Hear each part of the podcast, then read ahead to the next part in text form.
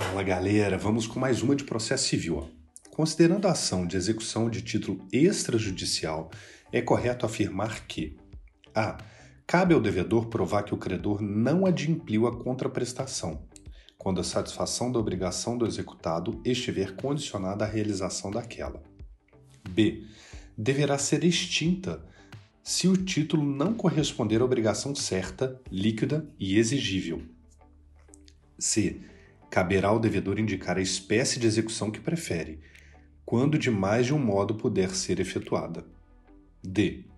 Caso a petição inicial se ache desacompanhada do título executivo, deverá ser indeferida de plano, não se admitido prazo para correção, dada a natureza sumária das ações executivas. Vamos às alternativas. A. Incorreta. A existência de contraprestação pelo credor é tratada no artigo 787 caput e parágrafo único do CPC. B. Correta.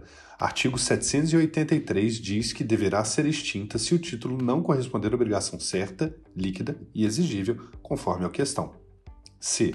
Incorreta, pois quando se estiver diante de obrigações alternativas, é possível que a escolha de forma de execução seja do exequente ou do executado, conforme o previsto no título. CPC, artigo 800. E D. Incorreta, pois há expressa previsão determinando a emenda da inicial, mesmo no processo de execução, segundo, segundo artigo 801 do CPC. Bons estudos, meus amigos, boa prova!